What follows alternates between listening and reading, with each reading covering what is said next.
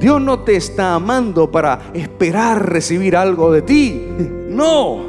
Él simplemente te amó, te ama y te seguirá amando. Bienvenidos a la cápsula Global Internacional, donde después de Dios, lo más importante eres tú.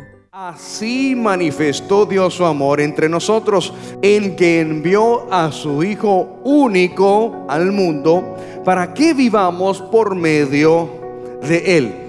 Lo que quiere decir que la muestra de amor más grande de Dios para con nosotros se encuentra en la persona de Jesucristo. Por eso Él pasa de ser el unigénito a ser el primogénito. Es decir, Él pasa de ser el único Hijo de Dios a establecer el enlace entre la humanidad y Dios y hacer la unidad, la reconciliación de la humanidad con Dios. Y ahí pasa Jesús a ser el primogénito de todos nosotros. Por eso cuando Dios decide enviar a su Hijo, no lo hizo porque usted hizo algún mérito para merecerlo. No hay nada que usted y yo hayamos hecho en la vida que merezca que Dios envíe a su Hijo, sino que lo hizo por amor a ti. No porque hicimos algo para merecerlo. Lo hizo porque nos amó, nos ama y nos seguirá amando. Cuando aceptamos el amor de Dios en nuestra vida, cuando aprendemos que el amor es algo que se aprende. El amor no es primeramente un sentimiento como la mayoría de las personas piensan, como el diccionario lo pueda decir, es primero y sobre todas las cosas una acción. Y es una actitud que tomamos que se traduce en hechos, que da seguridad, da felicidad, cuidado de la otra persona que viene a ser para nosotros aún más importante que nosotros mismos. Pero miren cómo de interesante es que el perfecto modelo de amor es el amor de Dios, que es incondicional. Los seres humanos amamos de manera condicional. Yo te amo si tú haces esto. Yo te amo si tú me demuestras esto. Ese es el amor condicional. Podemos notar que en la Biblia no encontraremos una definición exhaustiva de lo que es el amor porque se encuentra en la persona de Dios. Porque Dios es amor. Mire, Dios no nos dio la salvación porque nos necesitaba. Él no dijo, ay, yo necesito a, a, la humanidad. No, no. Él simplemente nos creó y nos salvó porque nos ama. Porque nos amó, nos ama y nos seguirá amando. Él ama a sus hijos sin condición y sin necesidad de hacer algo. Usted no puede hacer algo para que Dios le ame más. Esto no es como nosotros los seres humanos que, que a veces pensamos, Dios voy a portarme bien para que me amen más. No funciona de esta forma. Usted haga o no haga, Dios te ama. Seas o no seas, Dios te ama.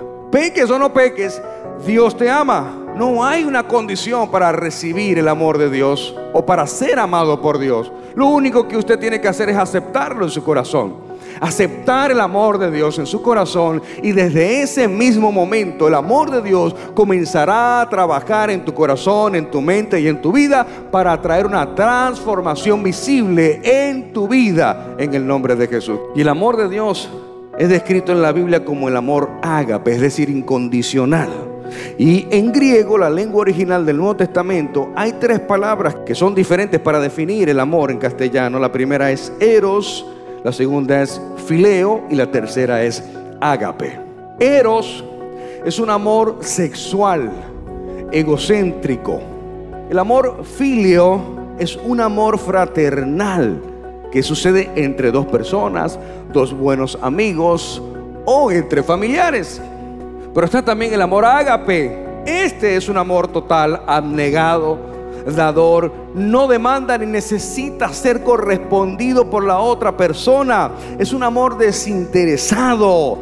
Da sin esperar recibir nada a cambio. Es incondicional. Este amor abnegado es la solución divina para los matrimonios compuestos por seres imperfectos.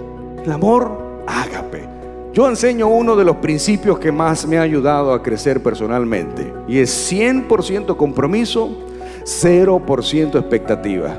Y eso es lo que hace el amor ágape incondicional de Dios. Dios no tiene expectativa de nosotros. Dios no te está amando para esperar recibir algo de ti.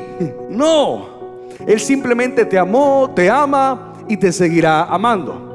Pero cuando aprendes este principio, te das cuenta que nuestra responsabilidad es comprometerme con las personas, comprometerme con mi pareja, comprometerme con mi familia, comprometerme con los hermanos de la fe y estar ahí para ellos, amarlos de manera incondicional, sin juzgarlos.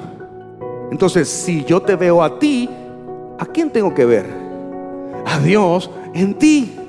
Tú eres la referencia de Dios. Por eso debemos caminar en integridad, no perfectos, porque no somos. Yo soy pecador, anóteme de primero en la lista.